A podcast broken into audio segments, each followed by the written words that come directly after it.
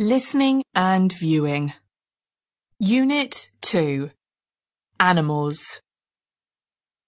I'm a real animal lover.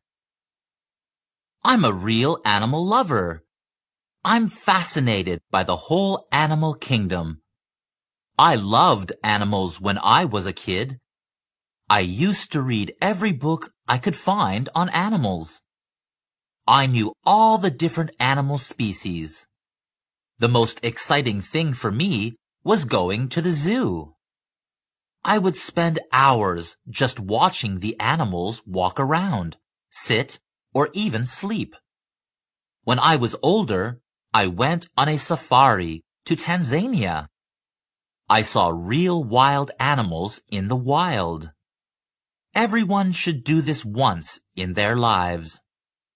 Looking at animals in their natural habitat is a real honor.